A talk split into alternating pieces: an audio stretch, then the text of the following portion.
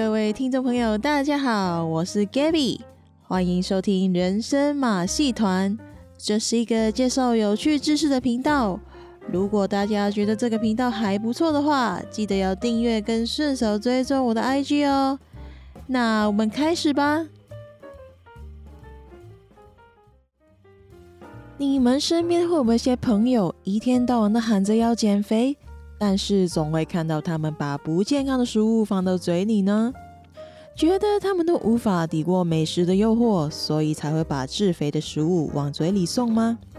其实呢，只要我们利用一些巧思，打造出让人偏向选择健康食物的环境，人们可能就会放下手边不健康的零食，投向健康食物的怀抱哦。那我们就来看一下，到底可以在生活里多做一些什么，让我们的健康加分吧。首先，第一件事情是什么呢？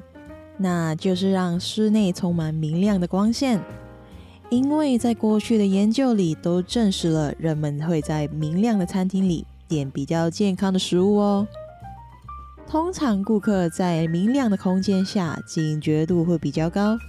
选择就会偏向蔬菜呀、啊、烤鱼啊、鸡肉等等，而在昏暗的餐厅里，顾客所吃下的食物卡路里明显比较高。这时候你可能会有疑问：是真的吗？真的只是把环境调亮一点就可以了吗？有一个实验是测试在明亮或昏暗的灯光环境下，学生们可以选择一般的 Oreo 饼干跟有巧克力夹心的 Oreo 饼干。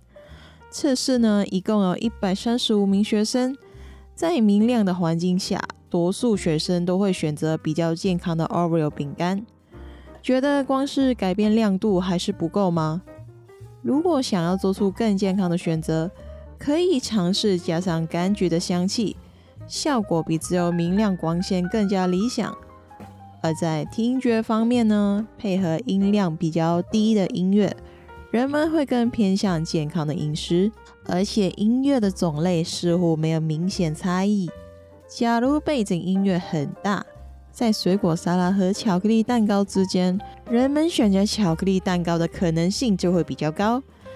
总结以上的理论，第一个健康饮食的处方就是明亮的灯光，随后就是清新的气味，尤其是柑橘类的气味，还有柔和小声的音乐。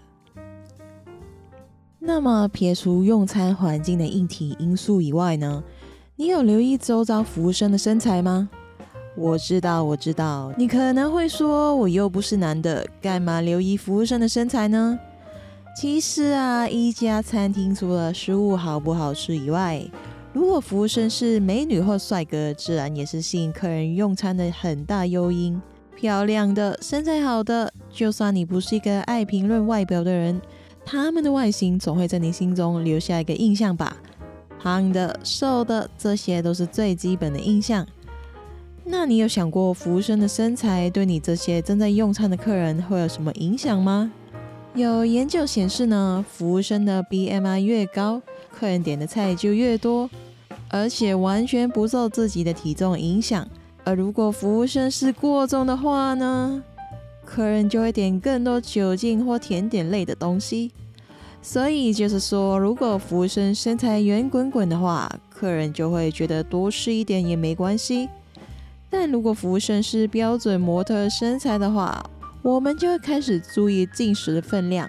标准身材的人对正在用餐的你显然是个负担，多吃一口也会觉得有罪疚感。除了服务生以外，还有另外一类你要注意的人，就是你身边跟你一起用餐的朋友。先点餐呢会影响其他人的选择。一般来说，人们会选择跟其他人点类似的餐点。所以说，如果先点餐的人所选的餐点比较健康的话，后面的人也不会选择偏离他口味太远的食物。但如果先选的人点的是自费的食物，后面的人就比较不会选择健康的食物啦。就好像有一次我跟朋友去吃吃到饱的火锅，我选饮料的时候拿了无糖可乐，原本拿着原装可乐的朋友也放下他手中那瓶肥仔水，转投无糖可乐的怀抱。夹在盘子里的食物看起来也差不多，可见在朋友聚餐中受到的影响是显而易见的。那如果把饮食场景暂时搬离一般的餐厅，然后换到员工餐厅又如何呢？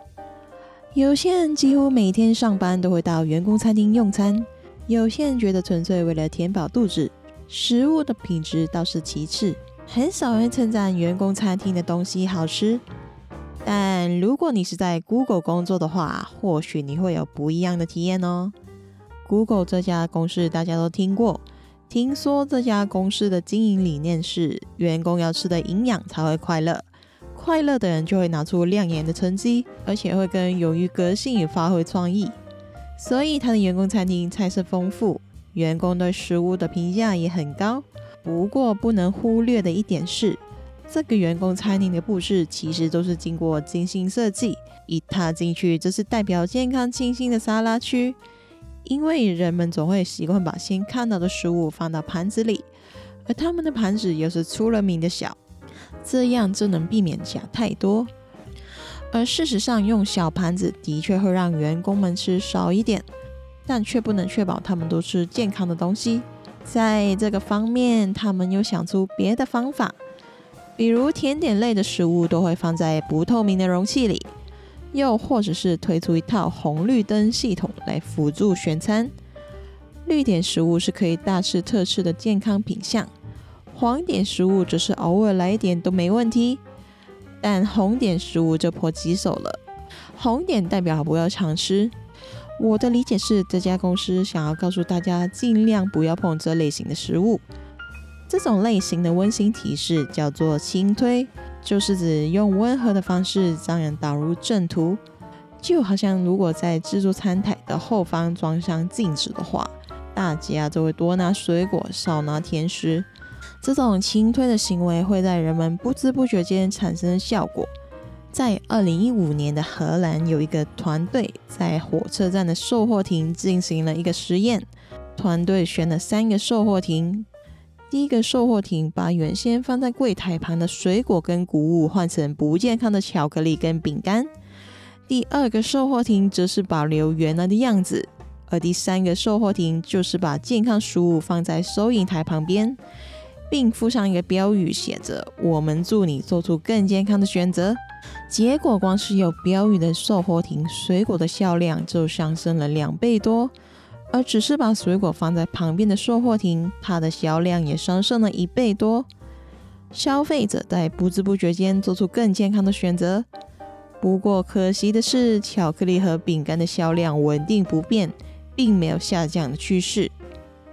至于为什么是利用温馨的提示，而不是直截了当的告诉你你不应该喝汽水、吃巧克力呢？人就是这样，如果直接限制你吃东西的自由，反而会心生反抗，增加了你对某些食物的欲望。就好像某些西方国家的人口长期肥胖，引发了很多长期疾病的问题，于是就有人发起了一些提倡学生健康饮食的运动，把学生最爱的含糖饮料在学校内下架，换成无糖的全脂牛奶。结果，学生宁愿在校外买汽水跟柠檬茶，都不愿意喝无糖的牛奶。所以，这个运动最终宣告失败。那这么说的话，岂不是任何推广健康概念的主意都不会成功？那可不一定哦。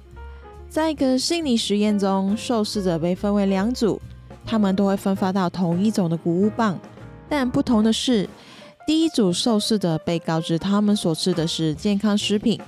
而另一组则是可以自由选择健康食品或是巧克力棒。其实这两个食物是一样的，但接受测试的人并不知道。结果只分发到所谓健康食品的第一组人很快就喊饿，反观另外一组的受试者就觉得很饱足。所以从这个实验我们可以知道，要推广健康概念，其实只要选对诱因就可以了，而不是执着去提倡健康饮食。要知道，通常越想克制自己饮食健康的人，在努力过后都会比以前吃的更多。试想想，如果要你在饥肠辘辘的时候留在充满披萨味道的房间十分钟，十分钟过后可以随意吃任何东西，这个时候已经饿到疯的你，一定比平常吃更多，而且会更容易选择不健康的食物。很多尝试过减重成功的人，都是因为这样子才复胖。更可怜的是，这样的话可能会比减肥前更胖。你说这样会不会太冤枉了？说了这么多，还是要回到食物的根本，就是到底大家是不是真的喜欢健康的食物呢？很多人的观念里，健康的食物跟不好吃是画上等号的。你是不是也是这样想的呢？不健康的食物，就算再多的数据告诉人们对身体没有好处，甚至是有害，但是为了口福之欲，大家还是继续吃不健康但好吃的食物。就像刚刚说的，同一款食物，只要告知受试者它是健康食物，它的美味度就会大减。相反，如果以为它是高热量的食物，普遍受试者都会觉得很美味。人的心理就是这么容易受到摆布。好了，今天讲了这么多，那你们觉得到底减肥有没有变容易呢？还是觉得有心魔驱赶不了吗？那我常常听到人会说，呃，我最近压力很大，我失恋的，blah blah blah，然后就狂嗑甜点或是猛吃东西的。最后，最后要跟大家讲的是，失恋啊、压力大的这些都不应该成为我们乱吃东西的借口。因为实验显示，无论是情绪如何的波动，其实都没有什么食物能够疗愈我们的身心。就算你什么都没有吃，你的情绪最终都会平复。那又何必为了降而徒增身上的脂肪呢？不知道你们同不同意呢？以上就是今天的内容。如果大家有什么意见的话，欢迎在留言区告诉我哦。还有可以建议我分享的内容，记得顺手订阅跟追踪我的 IG。那我们下次再见吧，拜拜。